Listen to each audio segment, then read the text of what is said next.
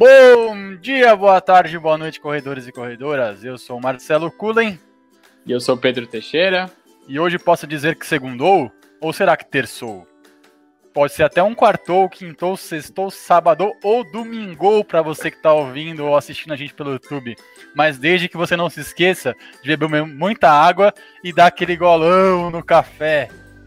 E fazer o carinho no doguinho e no gatinho que custam zero reais. Sim, meus amigos e minhas amigas, hoje temos aqui muita ironia, porque nosso convidado é o Joelson Souza, mais conhecido por aí como Corredor Irônico. Seja bem-vindo, Joelson, é muito bom ter você por aqui com a gente. Fala, Marcelo. Fala, pessoal que está nos escutando aí, né? Ou está nos vendo também no canal do YouTube.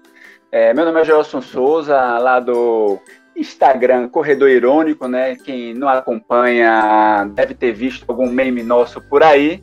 E estamos aqui hoje, né, para bater esse papo, trocar essa ideia. E vamos falar aí, né, sobre corrida, sobre ironias, memes, zoeiras e outras cositas mais. Show de bola. E quem é o Joelson Souza por de trás do corredor irônico aí?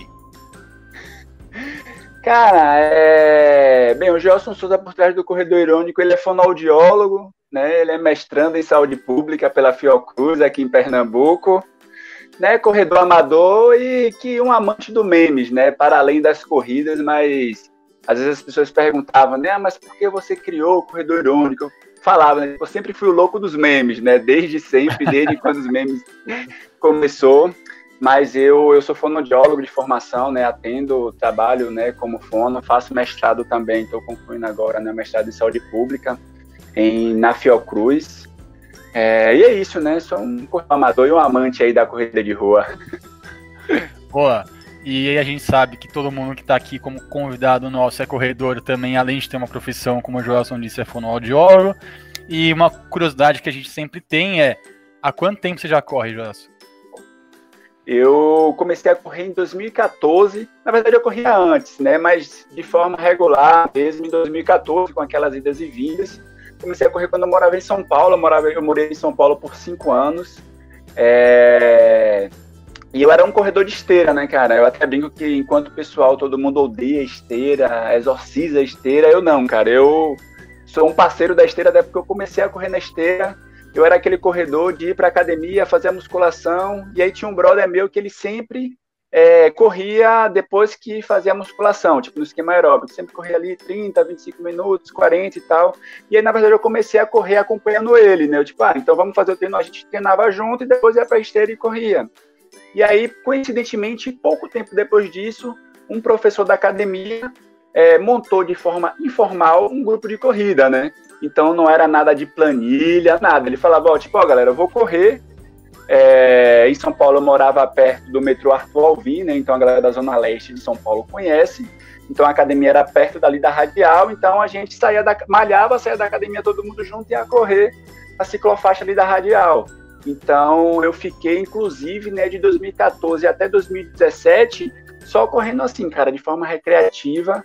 Tanto que eu falo que eu sou um blogueiro de pouquíssimas provas, né? Tipo, demorei três anos para fazer a primeira prova. E depois disso eu não sou de fazer muitas provas, né?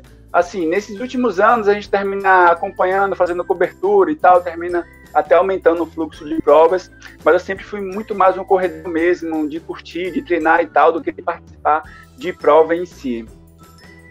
E aí a gente começa com uma série de curiosidades, né? Em primeiro lugar, que é um corredor que adora esteira, né? Que pra gente que, que corre aqui já sabe que é uma coisa que geralmente é. os corredores não gostam. Né? Falta ele falar academia... que, ele gosta, que ele gosta de fortalecimento também. É. Calma, Pedro, não é pra tanto, não é pra tanto. ufa, ufa. A gente achou que tínhamos um ET, é. além de, de, um corredor irônico, era um cara de outro planeta. Um corredor que gosta de esteira e fortalecimento Nunca vi. Se alguém viu, deixa nos comentários depois aqui. Manda o arroba que a gente quer entrevistar também aqui. Muito bom, hein, E aí, você disse que corre desde 2014. E qual foi o maior desafio que você já, que você já enfrentou nesse tempo aí de corridas? É, assim, de distância, né? Minha maior distância foi a minha maratona. A primeira eu fiz em 2018. É, tanto que eu sempre fiz fazer a prova só de 10 km, né? Como eu já tinha um tempo correndo, então eu fiquei um bom tempo sem fazer prova de 5K. Eu sempre fiz prova de 10 km. E aí eu, eu fiz a prova, a primeira prova em 2017 de 10 km, também aquela história, né? Apesar de eu não ser né, aquela, aquele cara aficionado de querer fazer várias provas, né? Quando você faz a primeira prova, velho, era, tipo, você vai viver fazendo prova. Bichinho da corrida pica, né? É. Você gosta da medalha no final, a sensação de melhorar um segundo, você passa depois pelo prova. Ah, aquela música subindo o volume, é. nos últimos 500 metros da prova, o narrador falando seu nome. Cara, isso Total. daí é, é real. Esse é o bichinho da corrida que a galera fala. É o pódio é. chegada, é a medalha. Exato é aquela sensação de você ouvir a música chegando e superando seus próprios limites, né? Isso daí é. Esse, esse é o verdadeiro bichinho da corrida. Eu tenho bem claro na minha, na minha memória, assim, a primeira corrida que eu fui quando eu cheguei no lugar foi uma, uma da track and field na USP. E eu falei, cara, isso aqui não é uma corrida, é um evento, assim, porque era tanta gente, tantos stands, tanta coisa. Eu, tipo, onde que é a corrida? Tipo, que não dava nem pra saber onde, onde começa esse negócio, sabe? E aí eu falei, nossa, isso aqui é muito legal, velho. E aí, enfim, não, também me picou também. Acho que é, é normal isso aí. Ah, é, eu acho que todo corredor deve passar por isso. E aí eu acho que a minha primeira corrida foi circuito das estações, né? Eu acho que essa dupla aí, né, track field, né, nas capitais que tem a track field, ou circuito das estações, onde a maioria da galera começa fazendo corrida de rua. É, e aí eu, eu peguei eu fiz a minha primeira prova em setembro, eu acho, de 2017, e aí no final do ano eu já falei, tipo, cara, tenho que fazer a minha maratona. E aí, até então, eu fiquei também esse tempo todo correndo sem assessoria, sem treinador, naquele esquema mesmo de de vez em quando pegava ali uma planilha na internet e tal. E aí, quando eu fui para minha maratona, eu falei: não, cara, agora eu preciso ter um acompanhamento profissional e tal, até porque eu tinha consciência que o risco de lesão é, era maior, né? Mas eu acho que o meu maior desafio foi ter corrido a meia. Ah, ah, muita gente aí que já corre há muito tempo nunca fez nenhuma meia e a gente sabe, eu acho que já fiz umas 20, 30 aí no mínimo, mas cara, toda meia que a gente faz é um baita desafio e é uma surpresa enorme, porque, é, cara, a gente fazer 5K pode ser que razoavelmente seja algo que você faça diariamente, aí você tem um pouco de esforço. 10 km já tem que ter um esforço um pouco maior, tem que ter uma dedicação um pouco maior. 21K, você tem que se dedicar. Você tem que ter muita dedicação, porque é um puta desafio a cada vez que você faz e a cada meia que você faz é mais desafiante. Você, aí a gente acha que já. Não, já fiz 10, tá tudo. Aí você vai lá e quebra na décima primeira. Então assim, nossa, cara, o que, que aconteceu comigo? Cara, somos seres humanos, e como seres humanos, temos dias bons, dias ruins. Hoje eu fiz um treino de 5 km que eu, cara, eu faço toda semana. E hoje eu não consegui fazer 2 km. No segundo quilômetro eu quebrei literalmente, eu não conseguia e, e adiante. Aí eu parei, sentei, respirei e, e assim a gente seguiu, né? Acho é... que depois, ah, depois do é, Keep... Kipchoge, isso que eu ia falar, até o Kipchoge é. teve um dia ruim em Londres, né? Agora no último 4 de outubro, então para nós amador tá liberado, não precisa ninguém ficar na neura não. quando tiver um tempo ruim em treino, em corrida. Cara, 2020 foi o ano que a gente descobriu que o Kipchoge era um ser humano, né? A gente, era viu escrito nas redes aí. E, e, e, como ser humano, ele também tem um dia ruim, que não encaixou ali, que o treinamento dele não foi o ideal. A gente tá no meio de uma pandemia ainda, e a gente sabe que, que a gente. Ninguém tá fazendo hoje um treinamento ideal. Nenhum atleta de elite, muito menos a gente amador, que a gente não vive disso. Tem dia que você não quer nem sair de casa. Cara, vou sair de casa, botar 4, 5 máscaras para conseguir sair de casa para correr. Ah, vou nada. Vou ficar em casa mesmo, tá tranquilo. ah, talvez o Joshua Jeptegei, que bateu o recorde hoje, né, dos 10 mil metros, talvez ele Sim. tenha conseguido fazer o treinamento dele redondinho. Pode ser. inclusive, quando, quando ele bateu o recorde dos 5 mil de Bekele também lá em agosto, eu acho que algum repórter fez essa pergunta, né? Tipo, de como é que você conseguiu, mesmo em meio da pandemia, onde ninguém está conseguindo fazer um treinamento regular, é, você conseguir essa marca que há 16 anos ninguém conseguia bater. E aí ele falou que quando foi instituído a quarentena, né, em Uganda, ele é um ugandês, né, chamado Leão de Uganda, ele falou que foi para uma região com a família e, com, e levou o treinador, entendeu? E ficou treinando direto.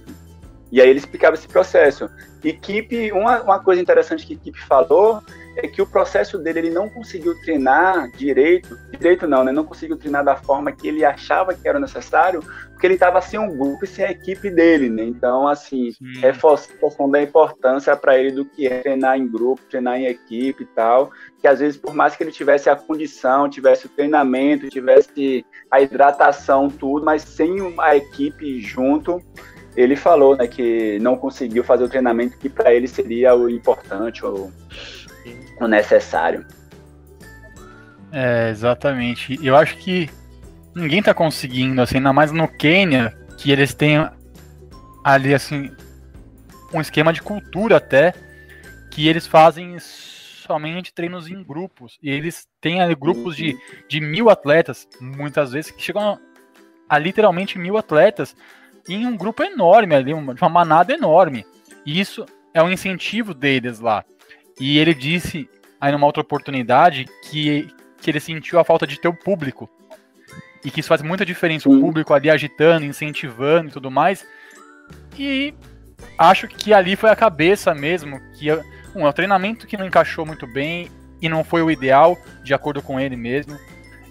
De não ter o público, de ter muita chuva, muito frio, e um percurso que era muitas voltas. Então, assim, foi muito, foram muitos itens ali que não foram ideais para que esse resultado dele de oitavo aí que ele fez na maratona de Londres acontecesse, né? Acho que ninguém esperava. Acho que se a gente fizesse meme com isso e a gente brincasse com isso antes, ah. iam chamar a gente de maluco. Literalmente. Jamais iriam cantar essa bola. Não. Tinha muita gente que falava assim, não, mas vai dar zebra, vai dar zebra. Esses caras eram taxados de maluco antes de, de acontecer a prova. E hoje falam assim, tá vendo? Eu disse que ia dar zebra. E, e aconteceu. Aconteceu.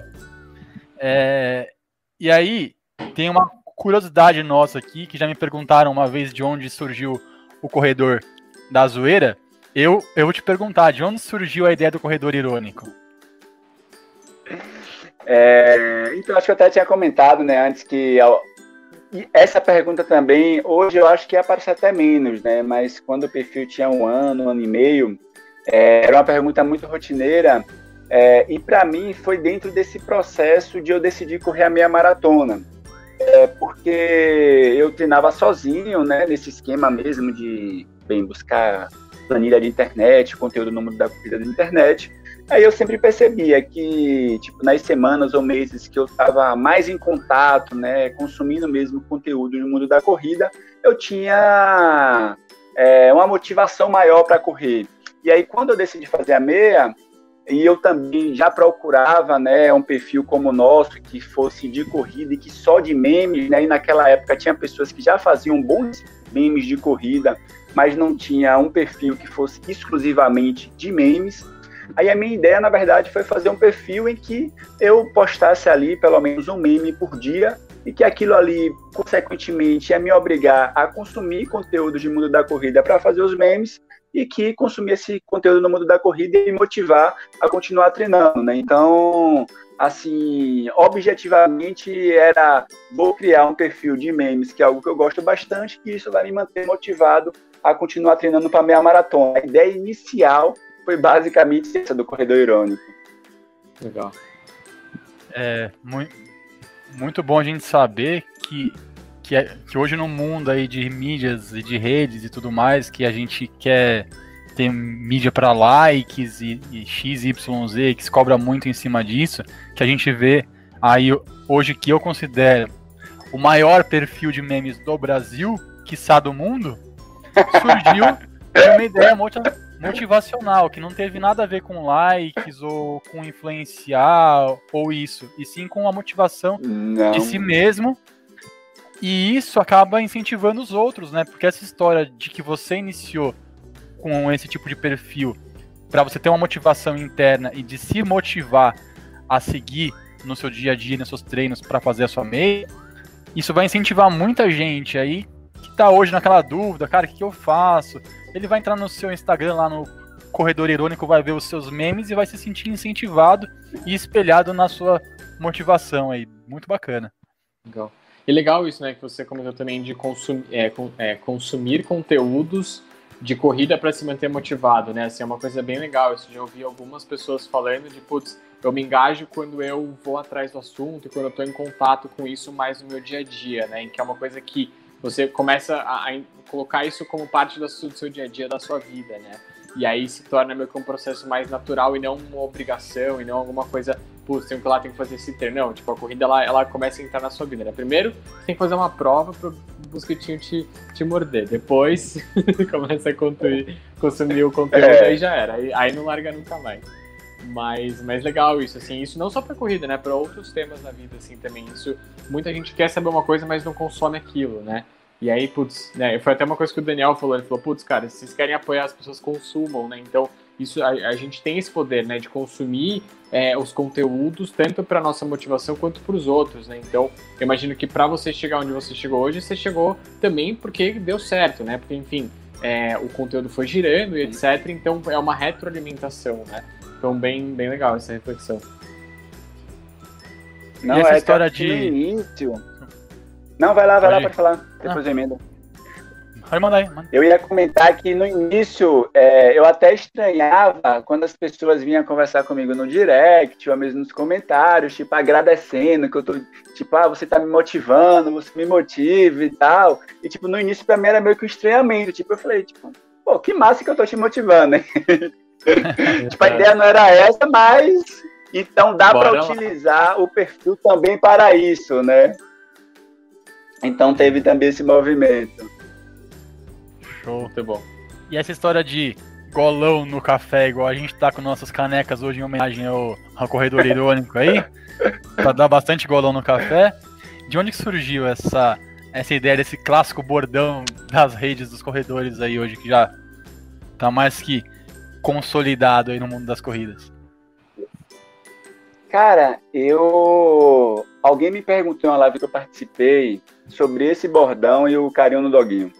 E eu não sei, assim, sinceramente não sei. É, sabe aquela coisa que você pensa em um meme, você faz a primeira vez e você vê que o negócio deu muito certo, você fala, opa, eu acho que dá para explorar isso aqui um pouco mais, de outras formas e tal. Então foi algo muito natural. Né? E como você falou, realmente é um negócio que hoje termina sendo um bordão muito ligado, né? O corredor irônico.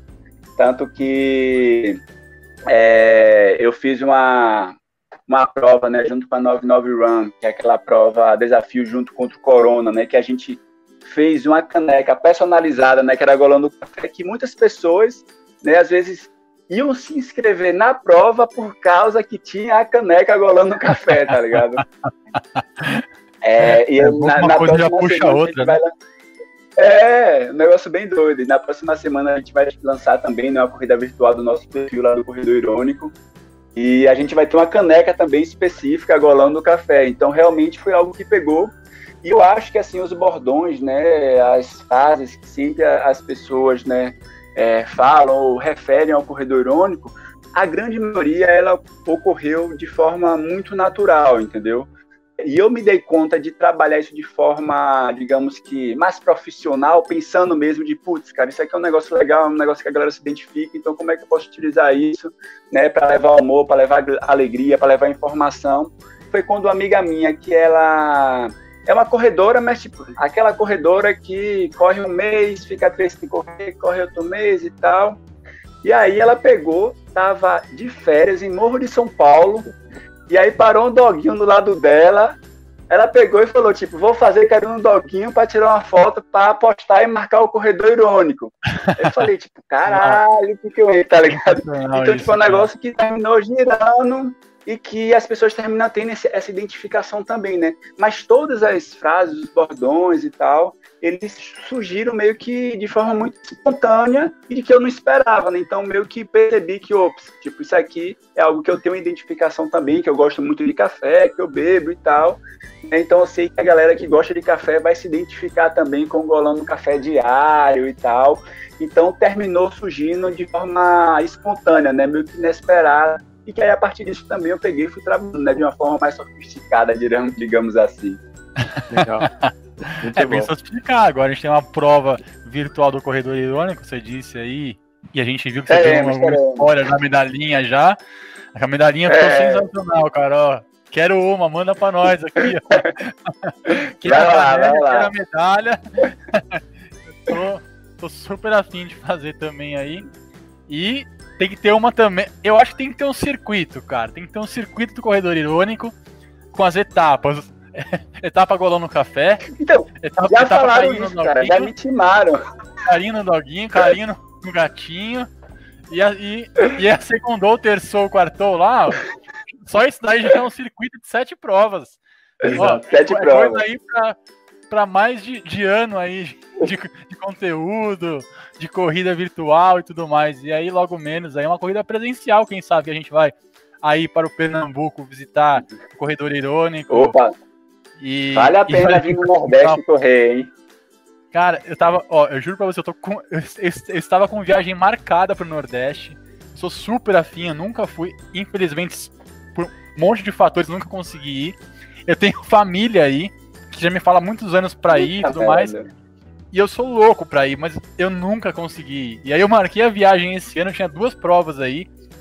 E aí foi cancelado tudo. Aí, uma era lá na cidade de Fortaleza, e a outra era hum. aí no Recife mesmo. Qual era a prova aqui? Você ia fazer? Era de, era de 10 ou de 21? da Luz. Da circuito é Corrida das Pontes? Acho que é essa daí, que, que passa em várias pontes, não é? É. E é uma das mais tradicionais daqui, né? Sim. E aí, tinha, tinha me falado pra ir, que era uma ótima prova, muito legal. E eu falei, ah, vou tá de férias mesmo, vamos pra lá. Aí passa uma semana né? aqui, uma semana lá e vou embora. E aí, justamente esse ano, chegou a pandemia. Olha, sempre tudo. alguma coisa, cara. Sempre acontece alguma coisa que, que faz com que eu não consiga ir. E, e agora que estão retornando as provas, aos poucos, a gente sabe que ainda cheio de restrições, com limitações e tal. É... Tem muita gente ainda que não está afim de fazer as provas, né? Mas aí entra o papel nosso de influencer e de comunicador aí, de a gente ter que levar realmente a informação e ver se realmente aquilo ali é ok. E muitas vezes a gente abre mão tipo, de estar em casa com a família para ir em algum evento e mostrar a realidade do que está acontecendo, né? É, é, o papel do comunicador não é só mostrar uma carinha, fazer um meme. É... Total. E ganhar as coisas aí, achar que tá tudo muito bem, ter tudo certo. E, na verdade, é muito mais do que isso, é levar informação, né? Alguns que levam informação num outro tipo de formato, que é o que a gente chama de tradicional, e a gente leva informação em formato de memes, aí que também alegra, além de informar as pessoas. É muito, muito, muito bacana realmente. É, e aí mais uma curiosidade nossa aí, que também é outra coisa que sempre me perguntam, como é que funciona o processo criativo do corredor irônico? Cara, o, o, meu processo criativo, assim, é, você comentou, né, que tem a galera que leva informação de forma tradicional e a gente que faz meme. Né? Eu sempre brinco que, assim, os meme, o meme para mim é uma língua estrangeira, entendeu? É, então, o meme você pode utilizar como né? Na verdade, eu acho que o pilar do meme né, é o aspecto humorístico Porém, a força e o poder que o meme tem hoje na sociedade, ele é absurdo e atinge né, toda e qualquer é, camada social. É, eu, quando criei o Corredor Irônico, na minha cabeça iludida, era tipo, cara, minha ideia era postar um meme por dia, eu chego no final de semana, faço sete memes, vou postando por dia e minha vida tá sossegada. O Instagram não vai me tomar tempo, não. Eu acho que no terceiro dia eu vi que isso não ia dar certo. Lê do engano, Aí, hoje né? meu... Lê do engano total. E hoje o meu processo criativo é, ele é muito diário, entendeu? Assim, eu brinco que a minha produção de memes é como uma redação de jornal. Tipo, você inicia o dia, você vai ver as pautas que estão no dia e eu vou criando memes daquilo ali. É evidente, né? Tipo, tem algumas temáticas que seriam as pautas frias do jornal. Então, tem algumas questões motivacionais e tal, né? Ou com alguns assuntos que eu sei que naquele mês encaixa, que vale a pena eu estar tá produzindo memes. Então, eu termino tendo esses memes aí como carta na manga. Mas 95, 98% dos memes que eu faço, eles terminam sendo produções diárias mesmo. E eu tava pensando nisso, cara, acho que foi ontem que eu tava fazendo analogia. Eu falei, putz, cara, é, a gente que faz meme é que nem o compositor de música. Tipo, você pensou em um meme, cara, você tem que gravar, escrever. Tipo, e aí eu pensei em um meme, eu falei, putz, esse meme é sensacional. Tipo, eu cheguei em casa, eu falei, mano, qual era aquele meme mesmo? Tipo, eu perdi, não, não lembrei até hoje. Então tem muito disso também, tipo, que a gente tá conversando, batendo papo aqui, eu pensar alguma coisa, putz, cara, eu vou fazer um meme sobre aquela coisa que Pedro comentou no podcast que a gente gravou. Então tem muito disso também, de a gente tá, de eu estar tá conversando com os amigos e tal, tá trocando ideia, e dali surgiu uma ideia de um meme e tal. E um recurso que eu tenho aí, muito mais do ponto de vista de pensar mesmo no processo criativo, é consumir muitos memes que não tem a ver com corrida, né? Eu acho que para a galera que tiver nos escutando e queira ingressar também nesse mundo conosco aí de produzir memes de corrida, assim, uma dica que eu falo é isso, cara. Tipo, você quer entrar em um determinado ramo, você tem que consumir aquilo, né? Então, uma das coisas isso que eu faço desde o início mesmo é de consumir muito memes né, que não tem nada a ver com corrida, né? Então eu acompanho muitos memes, né, de perfis gringos, né? Então em especial da Itália e dos Estados Unidos, que são os que eu mais acompanho, até para ver como é que é a produção por lá.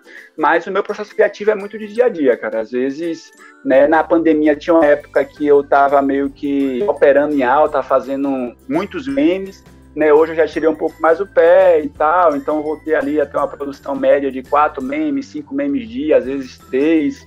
E eu acho também que a gente não, não, não pode ter muita pressão nossa, né?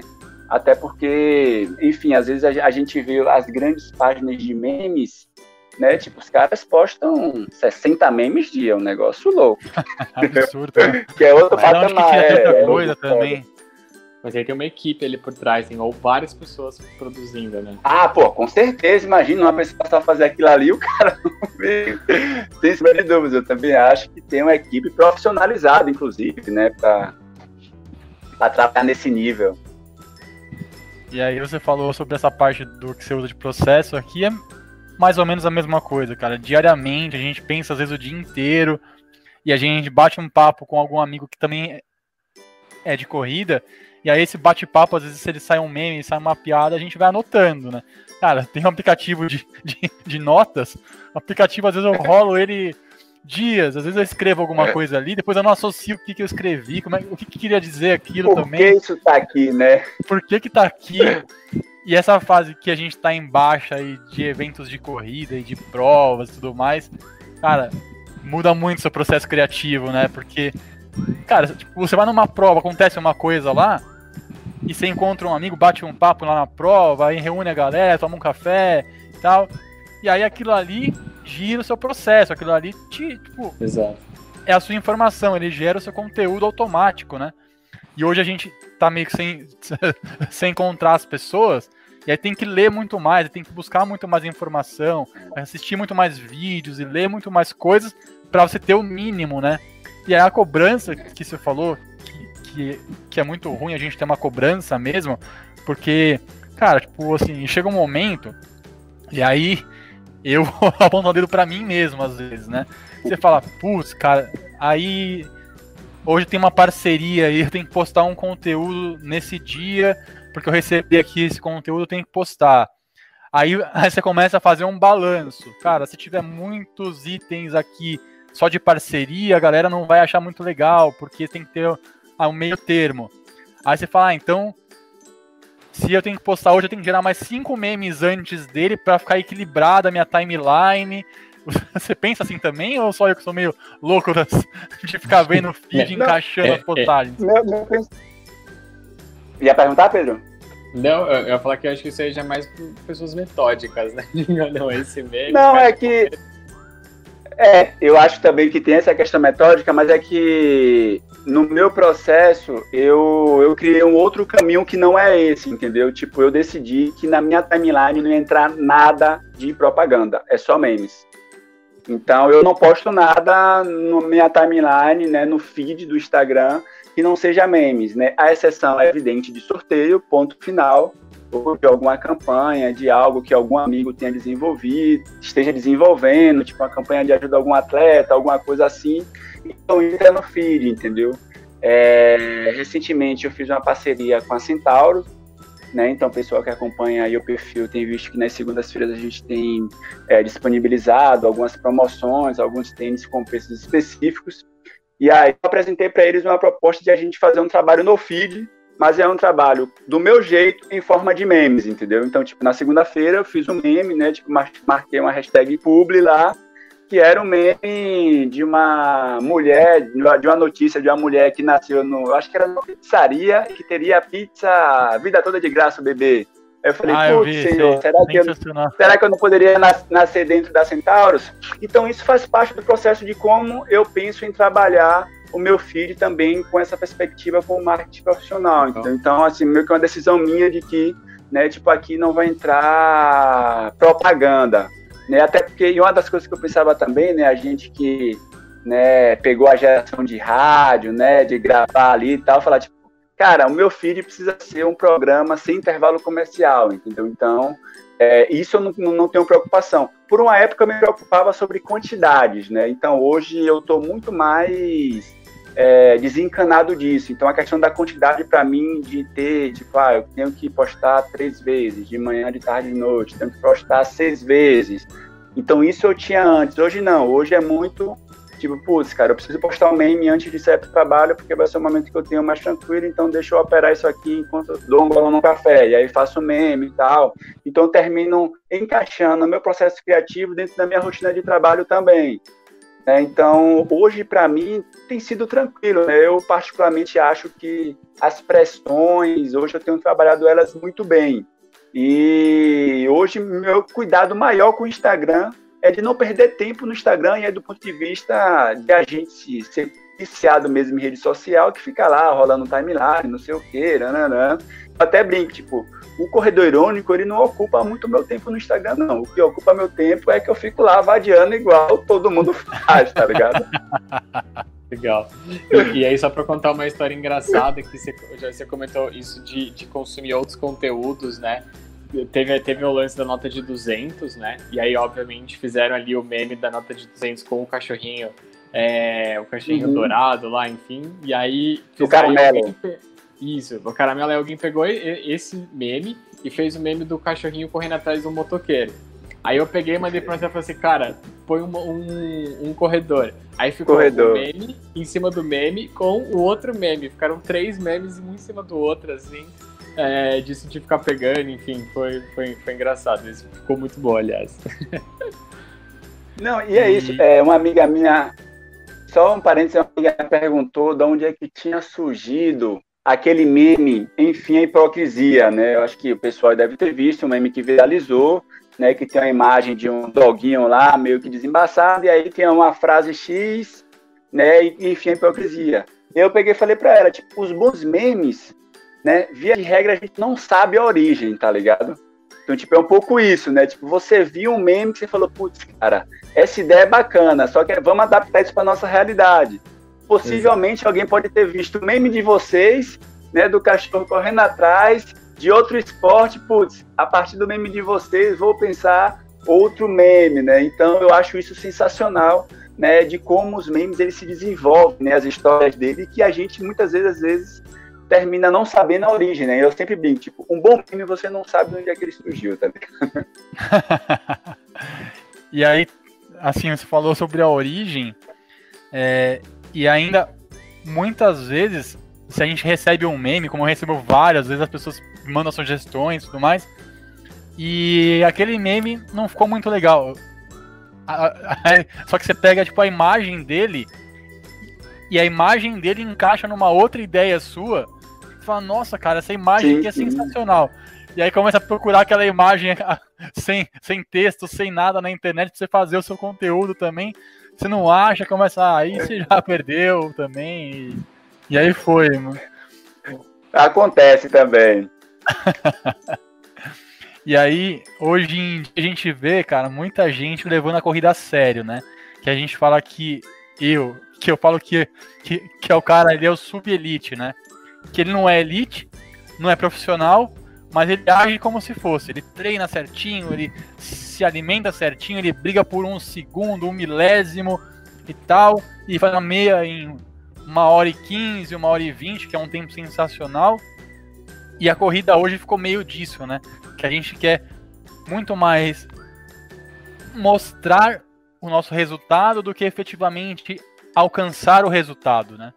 E eu sou nitidamente velado o cara que gosta de correr de boas ali, tranquilo. Se der pra fazer um pouco mais forte um dia ou outro, às vezes eu dou uma encanada ali e eu faço um RP. Mas a galera do, do, do, do tão famoso trote paquera, aquele longão pace tartaruga, só batendo papo, conversa fora, essa galera tá saindo da, das mídias aí, estão entrando aqueles caras que postam foto do Garmin, foto do Polar, foto do Strava, com um monte de tempo ah, é. maquiado aí. O que você falaria para essa galera aí com assim, mano, desencana isso daí, vamos, vamos correr com a gente na, na alegria e, e no trote paquera? Cara, não é. é... E é uma, uma questão interessante em relação a isso é que assim é, a busca de melhorar o tempo, todos nós temos, né, cara? Então, seja quem corre no pace de 6, de 7, de 5, a gente sempre vai querer melhorar o nosso tempo. Agora, eu acho que é um problema quando a gente entra nessa noia aí que você falou, que é de uma galera que tem hoje que, se o cara não tiver todos os recursos que ele acha que deveria ter ou que os corredores de elite têm, ele não vai conseguir alcançar o máximo desempenho de performance dele, ele não vai conseguir ganhar aqueles 20 segundos, né, numa meia maratona em que ele correria a 1 e 20 e 20, ele quer correr a 1 e 20 cravado a 1 e 19,59. Cara, eu acho que existe uma tendência de a corrida se transformar em algo muito mais adoecedor do que prazeroso para essa galera, entendeu? Até porque quando você se coloca nesse nível, eu acho que é isso que eu falaria para eles, né? O risco de frustração ele é imenso, né? Tipo, imagina, a gente não é profissional, a gente não vive disso, né? Essa galera dá um duro, né? Fudido de você ter que conciliar trabalho com dois períodos de treino no dia, né? Então, é evidente, né? Tem uma galera que consegue fazer isso, trabalhar meio turno, trabalhar home office, enfim. Mas para você conseguir ser um sub-elite, né? Então, uma pessoa que corre forte, corre uma maratona para um em 20, um em 30, que, ou uma meia maratona para um em 20, ou até mesmo em 30, ou uma maratona sub 3 horas, é, eu acho válido se a pessoa consegue fazer com que o processo de treinamento, o processo de corrida não seja algo adoecedor, né? Então, tem muitas pessoas que eu vejo que você olha para ele e você fala, tipo, mano, você tá curtindo mesmo esse negócio que você tá fazendo aí? Tá sendo prazeroso para você alcançar esses tempos, tá ligado? É, prazeroso nunca vai ser, né? Porque esse tipo de treino sempre dói, assim, mas eu acho que tem muito disso, assim, né? Tem, a, a, algumas pessoas se, se, perdem, né? Começa lá fazendo, voltando, né? A primeira prova, enfim, vai lá se apaixona, o cara fez lá 5 km em 40 minutos, e aí entra numa pira que ele tem que fazer em 15, sabe? E aí aquilo vira vida, e aí vem as frustrações, a gente já falou sobre isso em outros episódios também, num dos primeiros, aliás, sobre corrida, frustração, é, enfim, coisas malucas que as pessoas fazem na corrida, e, e, e, e acho que tem uma linha muito tênue nisso, né? O quanto que é prazeroso para você e até saudável você ir atrás dos seus objetivos Sim. são é uma coisa muito boa mas quais são esses seus objetivos né? Tem gente que fica numa busca eterna de putz eu quero um tempo eu quero uma distância mas é o que você falou ela, às vezes ela não tem uma rotina que possibilite isso e vira uma frustração. Então a corrida que é uma coisa naturalmente organicamente prazerosa passa a ser um fardo na vida daquela pessoa né? Então putz, se ela fez um treino ruim cara é o fim do mundo é, se ela não conseguiu ter nas melhores condições que ela poderia, nossa, tá tudo errado, enfim, e começa a virar uma coisa negativa ao invés de positiva, né? Então, é claro, vão vir frustrações, você vai tentar fazer um tempo, não vai conseguir, aí você tenta de novo, tudo bem, faz parte, mas não deixar que isso é, anule todo o prazer da corrida, toda a jornada de, um, de melhorar seu tempo e assim por diante. Então, é, acho que vale muitos corredores pararem e fazer essa autorreflexão, né? E a mídia social, a rede social, ela puxa muito isso, né? Que você vê ali pessoas com X tempo e fala, não, se aquela pessoa consegue, eu também consigo. E aí é o que o Marcelo falou, tem gente que até é, é, é, joga sujo, né? Tipo, cara pausa o relógio, anda, volta, e aí fala que fez o, o tempo tal e na real não fez. Então, aí, aí, só que ele não sabe que tem outras pessoas se espelhando nele. Então, isso vira uma bola, né? Porque a pessoa, ela, ela se frustra, ela faz uma coisa errada e outra pessoa vai lá, copia ela e aí isso vira uma coisa ruim, né? O que não deveria, porque a corrida, ela é algo que é para ser bom para todo mundo, né? Então, é, é interessante esse movimento que acontece, né? Assim, é ruim, mas acontece. Quem diria que teríamos um momento filosófico nesse episódio de hoje, hein? Juntando.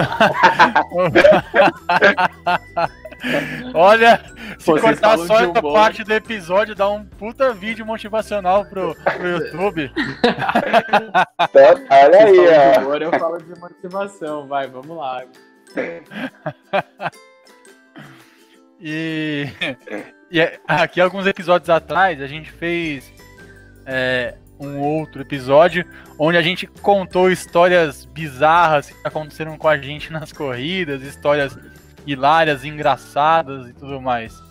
Você já passou por alguma história dessas aí? Só para citar um exemplo, a gente teve várias situações aí de, de a gente fazer um treino num sítio, numa fazenda e vir cachorro correr atrás da gente.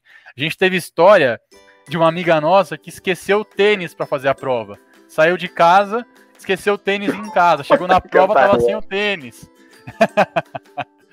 Histórias que só. E aí é descalça, né? Histórias que se você contar, ninguém acredita. Você já passou por alguma história dessas bizarras aí, engraçadas também? Cara, pouco, eu passei por poucas situações assim hilárias, mas eu tive uma situação também com, com cachorro. Né? Eu estava nesse processo, treinando para minha maratona e tal. E eu fiz uma viagem para Maceió, né? Eu moro em Recife, Pernambuco hoje. Eu fiz uma viagem para Maceió. E aí eu acho que eu tinha uma rodagem de 18 quilômetros. Era a minha maior distância antes da minha maratona. Eu peguei, fui treinar e eu quase nunca precisei do aperto que a galera sempre passa, que é de ir em banheiro, cara. Assim. Nunca. E em treinamento foram raras vezes precisei. Número dois, nunca precisei. E aí nesse dia eu precisei, foi um dos poucos. E aí tinha um banheiro público, né? Eu tava correndo na orla de Maceió. Tipo, mano, eu peguei, entrei, pá, fiz o xixi. Aí você já sai com aquele pensamento, né? Tipo, ah, mano, já ligar o GPS, vamos nessa. Cara, na hora que eu saí, que eu liguei o GPS que eu dei os dois passos, tinha uns cinco cachorros e aí você não sabe o que faz, né? Você não conhece, você não sabe se para e quando parar os cachorros vão parar, se você tenta correr, se você vai devagar. Então foi uma situação meio foda que depois eu rindo sozinho. Mas aí no final fiquei meio que parado, os cachorros vendo, com medo do caramba. Mas aí depois eles saíram, eu tive que ainda dar uma caminhada para me achar e depois continuar correndo.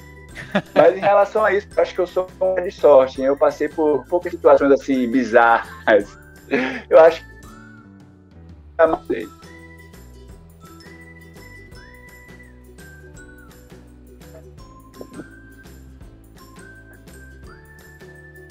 Aí foi isso.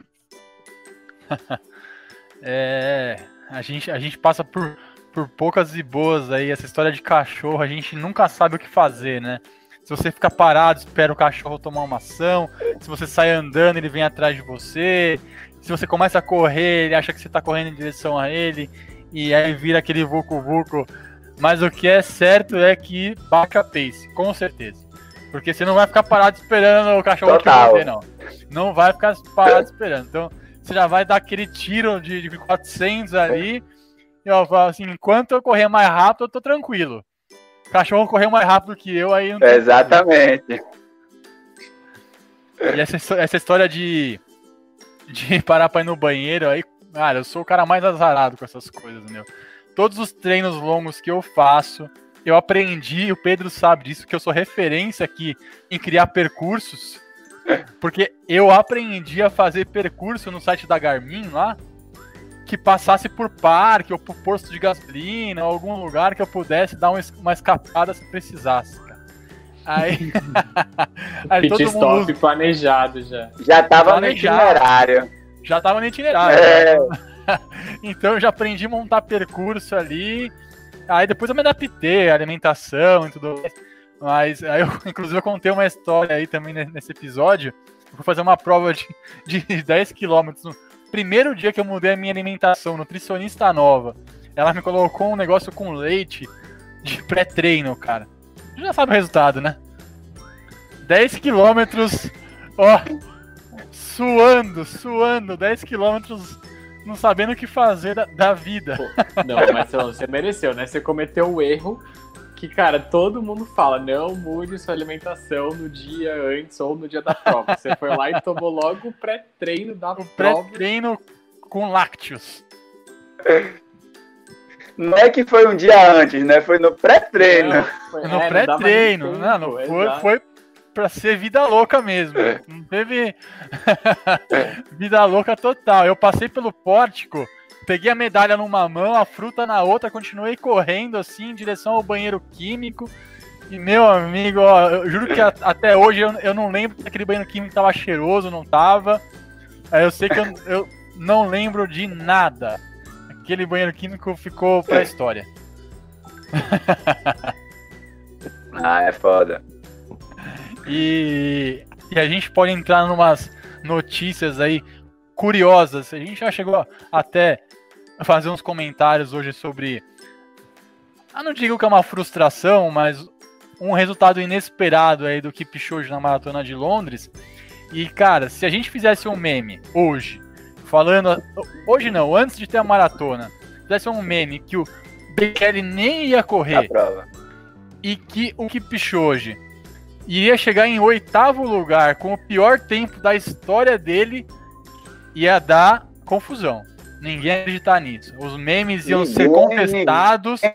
Ia, ia ter muito hater lá falando que é, yeah. nós, é, nós éramos o anjo do caos.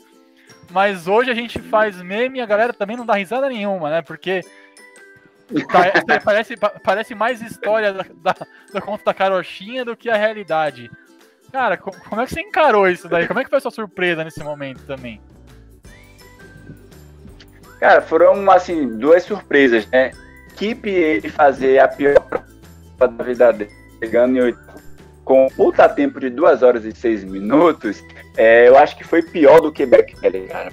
Porque é um atleta que ele veio, né, ao longo de toda a sua carreira como maratonista de lesões, né? Então ele teve quatro desistências, né, das provas que ele realizou, em que ele desistiu. É, em 2019, ele estava inscrito para a maratona de Tóquio e ele também não, não correu Tóquio, abandonou, eu acho que três semanas antes, foi antes, né? Não foi como Londres, dois dias antes. É, então, Bekele meio que foi, não estou acreditando nisso, né? Era a batalha do ano, a gente está 2000, o que ia salvar 2020 era a batalha Kip Bekele.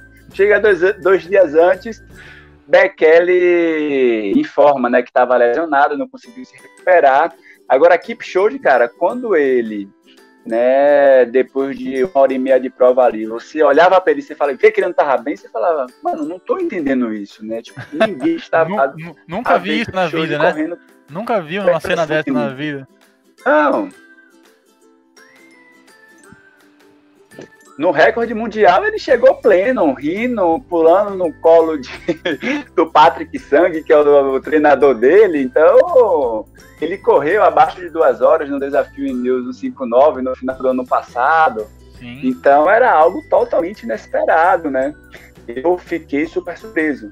E, e a gente tinha falado né, no início da, do nosso podcast sobre que tem dias ruins e tem dias muito ruins, né? Então, tem dias que não dá e depois que Kipchoge, né, ele deu uma declaração, né, falando que faz parte do jogo, né, que se você ama o esporte, você tem que entender os momentos de derrota, que ele aceita e que ele entende aquela derrota, e que ele falando que ele teve, que o ouvido dele tampou, né, e que, que isso nunca tinha ocorrido com ele, até porque isso é algo extremamente comum, né, então eu sou fono, né, então eu entendo um pouco disso, porque a gente trabalha com essa questão da pressão, né, auditiva e o que ocorreu com ele possivelmente é a sensação que a gente tem quando a gente está em avião, entendeu? Que o nosso ouvido fecha, que aí é porque tem a pressão atmosférica do nosso corpo é diferente da pressão do avião, né? Então, quando você tem diferenças de pressão, né, do nosso corpo com o externo, né, como uma medida de segurança, o seu ouvido fecha. Né? Quando você também mergulha na profundidade, então tem uma diferença de pressão,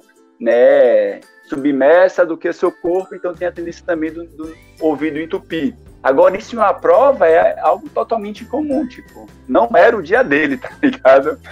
Exato.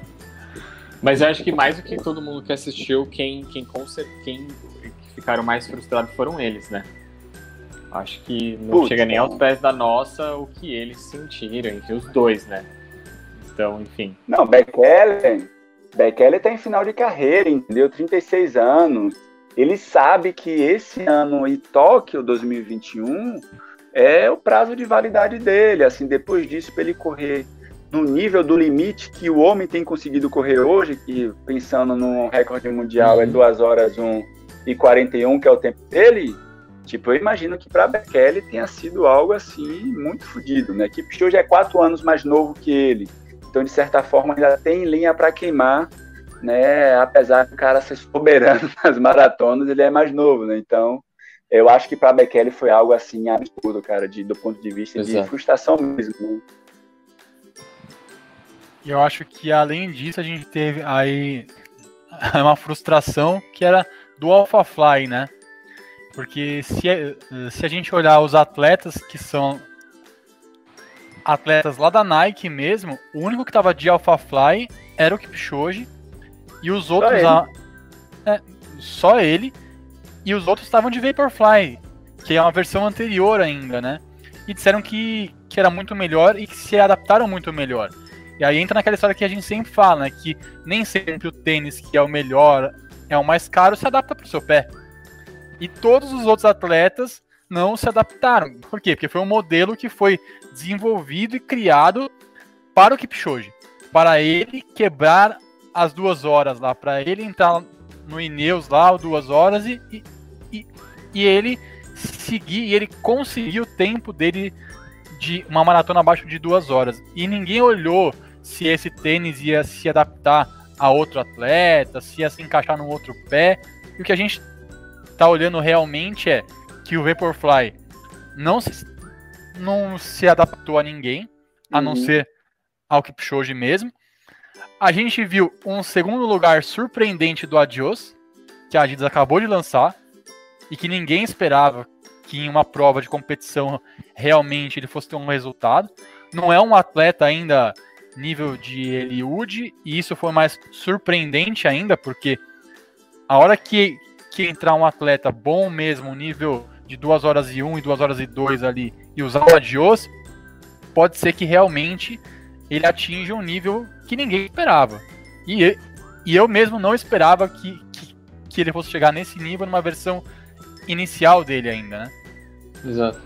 E acho que abre o, o, aquilo que a gente também já falou, de abre espaço agora para novos atletas, Adidas pegar, é, a, tipo, colocar no time deles novos atletas, porque eles conseguiram colocar o tênis ali no, no, no pódio, né? E numa prova como essa, que enfim, o mundo inteiro parou para assistir, etc. E ao mesmo tempo também cai um pouco ali por terra essa, essa né, soberania da Nike, que sempre que a Nike lança em primeiro, enfim, a última versão vai ser sempre a melhor, né? Eu não sei como a Nike se enxergou isso, é, mas com certeza eu acho que os consumidores, né? Eu não sou consumidor desses tênis de placa, até porque eu não tenho dinheiro para isso.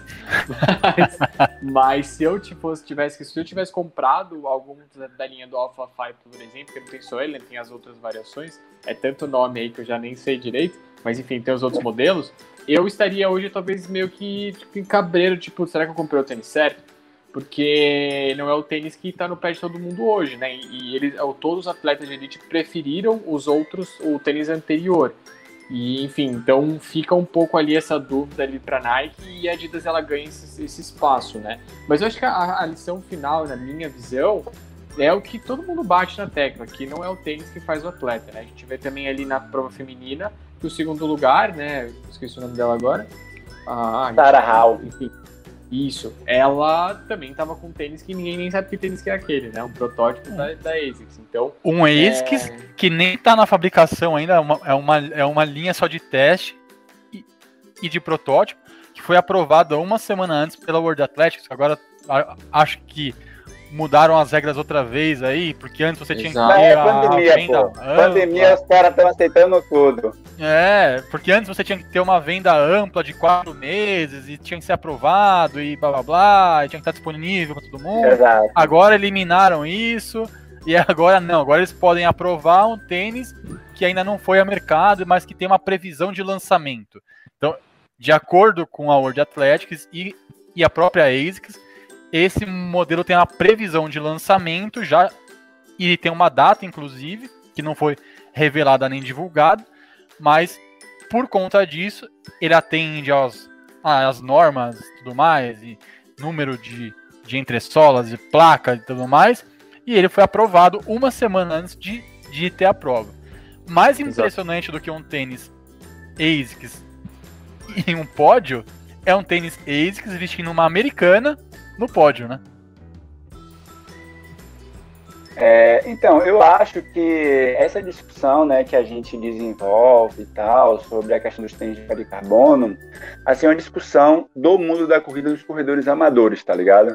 Tipo, os caras de elite, os caras não têm esse debate, entendeu? De que, ah, é, o tênis chegou no pódio, chegou a Joe, chegou um ASICS que é protótipo.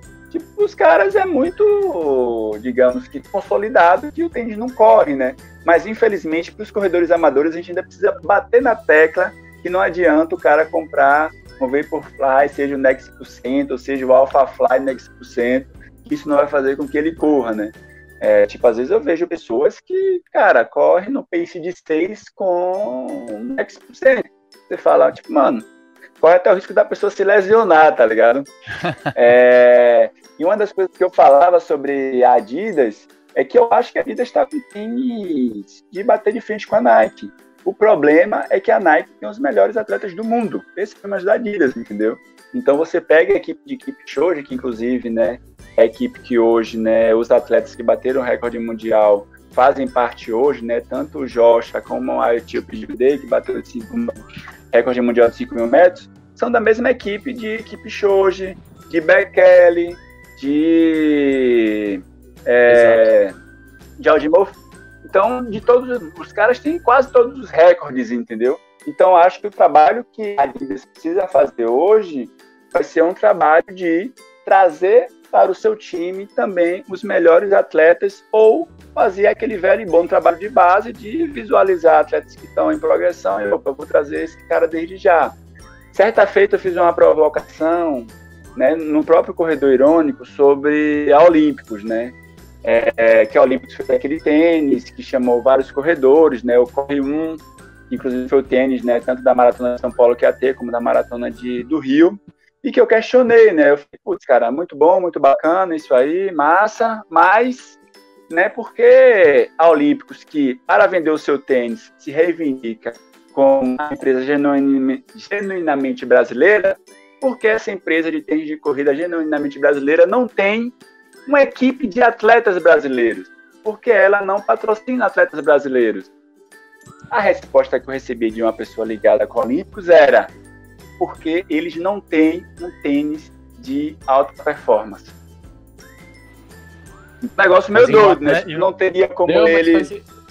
Atrair os atletas, exato. E, e- e é um tema que a gente discutiu também, assim, isso da Adidas. A Adidas não tinha um atrativo, porque o atleta falava, putz, eu vou correr com qual tênis se eu for da Adidas, né? Putz, não tinha nenhuma opção que chegava ali párea, páreo, pelo menos, né, do- dos flies da vida.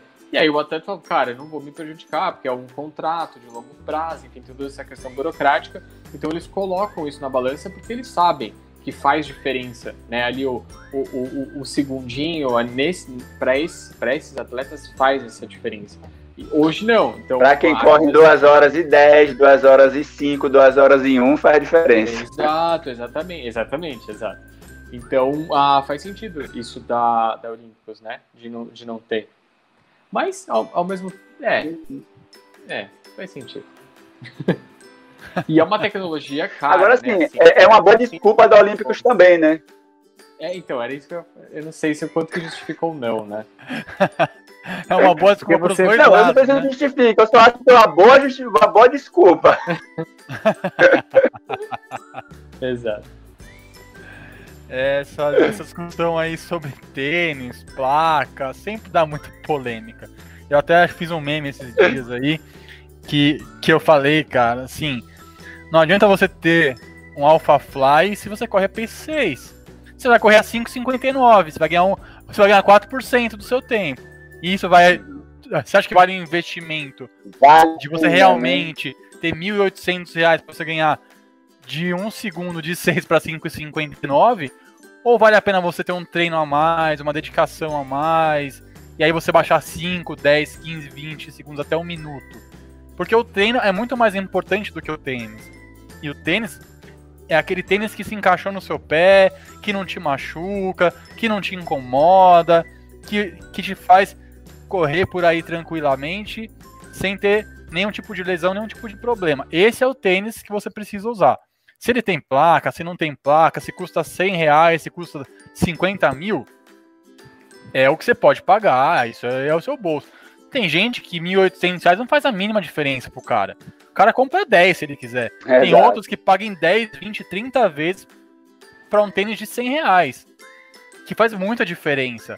Então, o que é mais importante é regularidade no treino, uma alimentação adequada, e aí você baixa ó, 3 minutos no seu pace, você não baixa 3 segundos. Agora, o cara gastar 1.800 reais, às vezes tá enforcado por causa de um tênis desse e acha que vai mudar a vida dele, que não precisa nem mais fazer treino por conta disso.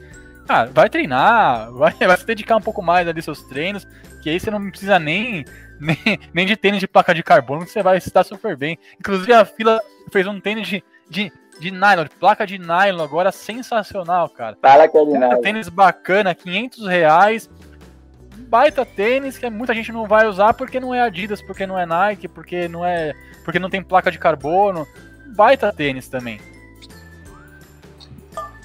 Ah, sem sombra de dúvidas. E uma coisa que eu tinha falado, né, do risco de se lesionar é que esses tênis são tênis que são projetados em especial, né, digamos que para ele entregar o que prometem, né, que seria né, esses 4% aí, alguns falam um pouco mais, um pouco menos, é que você precisa ser um corredor que você vai ter uma entrada ali, né, na sua passada, né, de médio pé, pelo menos, né? Então, a galera que corre mais lenta, como eu, por exemplo, né, a gente tende a entrar com calcanhar, entendeu? E não quer dizer que é errado, tem atleta de elite que entra com calcanhar também.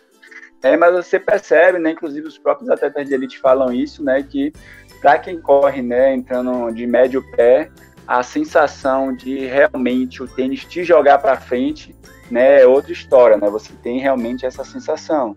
E tem o maledito marketing, né, cara? É isso, né? Os caras vendem a todo custo que se você quiser melhorar o seu tênis, tempo, você precisa ter o melhor tênis, né? Você vai precisar comprar o tênis mais caro da Adidas, da Nike, da ASICS, e que às vezes é isso, às vezes você compra ali um calendinho da Decathlon de dos 100 conto e que pro seu objetivo vai dar conta, tá ligado? Exato. Com certeza. E, e aí, só para encerrar o nosso nível de polêmicas aí, café é pré-treino? É pré-treino. A única coisa que eu tomo pré-treino é, é café, cara. Eu sempre bebo café e depois vou correr, não como mais nada. É, tinha um tempo que eu comia alguma coisa, mas aí, vez ou outra, sempre tinha aquele risco, não de eu me sentir mal, né, mas de me sentir um pouco mais pesado, e aí eu terminei me habituando mesmo de só tomar um café preto mesmo ali, como pré-treino e vou correr, né, tanto em corrida como prova, é a única coisa que eu tomo mesmo antes de, de correr. Golão no café Não de como. cócoras, É, todos os dias, né? todos os dias. E esse Ô, Pedro, foi Joelson Ô Pedro, eu ia falar que eu, Não, você vai falar pra Pedro que eu não tomo leite, lactáceos, assim, antes de correr, não, viu? É, é, não, é, fica aí pra quem tá Isso é coisa pra juvenil, entendeu? né? O juvenil que toma leite antes de correr, né? Não sei. Cada, é, cada um tem suas manias, entendeu? O outro testa, o. É, você vai entender, né? Às vezes ele queria um gás ali, às vezes ele não tinha os 4% dele, ele achou que ele ia vir do leite ali. Do... É, Ah, senhoras e senhores, esse foi Joelson Souza, o corredor irônico mais conhecido do Brasil. Queria muito te agradecer novamente a sua presença por aqui. Foi uma honra e foi super divertido esse episódio com você. E foi uma honra realmente dividir esses minutos aqui nesse episódio bem divertido e bem bacana. Fica aí à vontade para deixar seu último recado, divulgar suas mídias aí, suas redes. Pode ficar à vontade. Ah, valeu, cara. Eu que agradeço de poder estar trocando essa ideia, estar batendo esse papo aqui com vocês. É, Eu acho que divulgando as redes, né? Quem não nos segue ainda, né? No Instagram é arroba Corredor Irônico, né? A gente também tem um podcast, né? O nosso podcast é Ironias da Corrida, né? Tá, estar também aí em todas as plataformas de podcast. É, pretendemos também abrir um canal no YouTube, só que eu, cara, eu, eu até no meu processo criativo de trabalho, para mim é assim, eu consigo realizar o trabalho no celular, eu consigo no celular, então eu faço. Como abrir um canal de YouTube, ter, ter um outro rolê de computador, a gente está trabalhando para também, assim como vocês terem um canalzinho de YouTube para disponibilizar lá as nossas lives e tal. E, cara, o que eu acho que eu deixo aí de mensagem final era um pouco aquilo que a gente estava conversando, né, em relação à galera sub-elite aí. Eu acho que a corrida, cara, tem que ser algo prazeroso, entendeu? É, mesmo que ela doa, né, mesmo que você corra aqueles 5 quilômetros para 17 minutos que você vai doer, mas que seja um, um processo do treinamento, né, você consiga ter sua vida social, né, com família, namorada, namorada, esposa, e que a corrida ela faça parte desse teu processo de vida, né? E que a gente não fique tão noiado, tão bitolado com a corrida, e que às vezes, né, fazendo desse processo algo que não é tão prazeroso assim. E é isso aí, cara. Vamos que vamos. Precisando de qualquer coisa, estamos aí à disposição também. É nóis. Show de bola. Muito bom. Muito bom. depois desse recado motivacional e as mídias sociais do nosso Joelson Souza, nós encerramos mais um episódio. Se você tiver sugestões que queira ouvir por aqui, não se esqueça de nos acompanhar nas redes sociais e nos, e nos seguir no Instagram, Facebook, YouTube e tudo mais. Que a gente troca umas ideias e esse episódio pode virar uma sugestão por aqui. Siga o Pedrão aí no Instagram, arroba pe.teixeira. Siga o Corredor Irônico no Instagram, arroba Corredor Irônico. Ouça o podcast Ironias da Corrida, também é muito bacana. Gostei muito de poder compartilhar esses minutos com vocês. Espero que estejam aqui em todos os novos episódios. Abraço para todo mundo que chegou até aqui. Até o próximo episódio. E tchau!